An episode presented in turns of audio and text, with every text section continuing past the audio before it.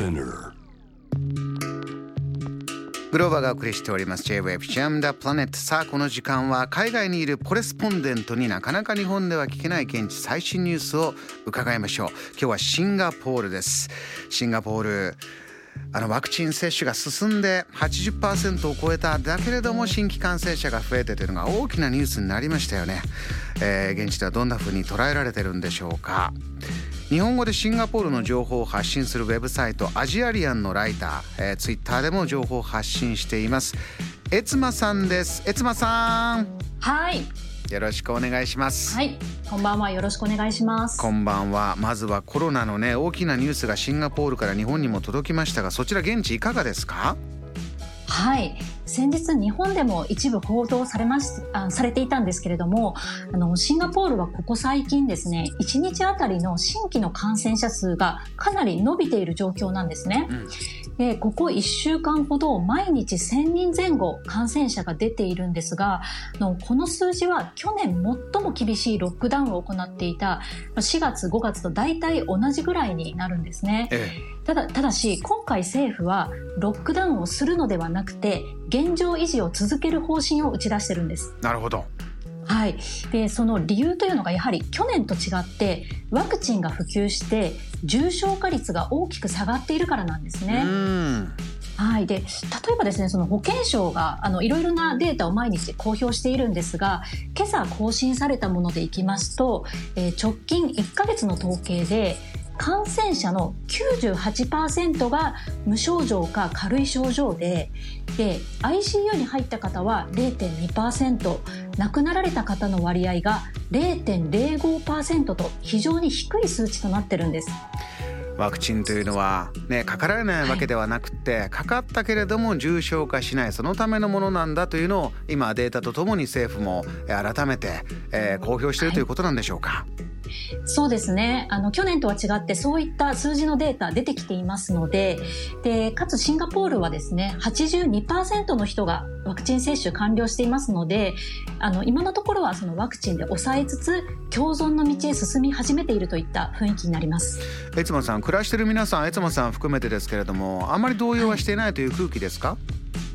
そうですねあの現地のシンガポール人の友人たちと話をしていますと、まあ、やはりそのワクチンの効果っていうのが目に見える形で出ていますし、まあ、そこまでパニックになったり悲観するような人っていうのは本当にいなくてですねもう一人一人、まあ、あの新規感染者は増えているので感染予防には注意しつつも普通に、まあ、お食事に出かけたり、まあ、友人と会う約束をしたりといった、まあ、その通常の生活を送っているというような形です。ニューノーマル新しい通常を続けているんだという、えー、シンガポールの状況ですが。ではエツマさん、えー、今日届けたい現地最新ニュース、はい、何でしょうか？はい。シンガポールではですね最近仕事で使う名刺を紙からデジタルにしようという動きが出てるんです。うん大きなまた一歩が何かあったんでしょうか？はい。のシンガポールの三大大手銀行の一つである OCBC 銀行で今年の年末までに社員の名刺を全て紙からデジタルにすると発表したんですね。銀行がやるというのは大きいですね。大勢の方に配ってきた紙の名刺をやめるんだ。はい。はい、もう非常に大きな方針を打ち出したわけなんですけれどもその目的としてはいくつかありましてまずはその紙をなくすっていうことで環境保護の推進につながるという点ですね。うん、であとこういったご時世ですのでやはりその身体的な接触をできるだけ減らすという点ですね。なるほどであとやはりですねコスト削減が一番大きな理由でしてあの OCBC 銀行の方では毎年名刺の印刷代だけで10万シンガポールドル、まあ、約800万円ほどかかっていたそうなんですね、えー、ですので紙が廃止されると、まあ、その分のコスト削減にもつながるということになるんですね。このコロナの状況でね先ほど新しい日常というのはありましたけれどもこれも後押しをしてじゃあということになったんでしょうね、はいそうですね。あのこの OCBC 銀行だけではなくって、まあ、他の企業さんでも一部そのデジタル名刺を導入するっていう会社さん去年からやはり徐々に増えてきてるんですね。うん、この流れはもう続きそうだなというそういったニュースです。2つ目もう一つ江妻さん教えてください。はい、えー、今月ですね2021年版のシンガポールのミシュランガイドがついに発表されましたこれは悦間さんも注目していますか、そうですね。あの実はシンガポール去年コロナの影響でミシュランガイドそのものが中止となってしまってたんですね、うん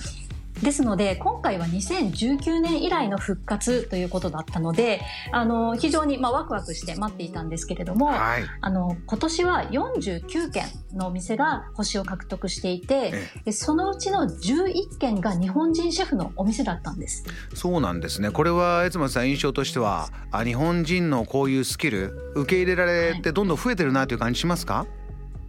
そうですね、まあ、2019年の結果と比較してもあの日本人シェフのお店の割合増えていますしあとですねその星を獲得した他のお店の詳細を見ていきますとその日本人シェフがあのいるいないにかかわらずですね、まあ、そのいろんなジャンルの、まあ、例えば中華ですとかフレンチですとかそういったお店でもなんかこううちは日本産の厳選された野菜とか和牛を使っていますというふうにアピールしてるお店が複数あったのでまあ、やはりその日本の食材に対する信頼性ですとか、まあ、その品質への高い評価といった、まあ、そういったものをなんかこう改めて感じられました。ちょっと僕らとしては嬉しいですよね。はい。そうですね。でシンガポールですね。娯楽が少ない国なのでとにかくみんな食べ物の話が大好きなんですね。そうなんだ。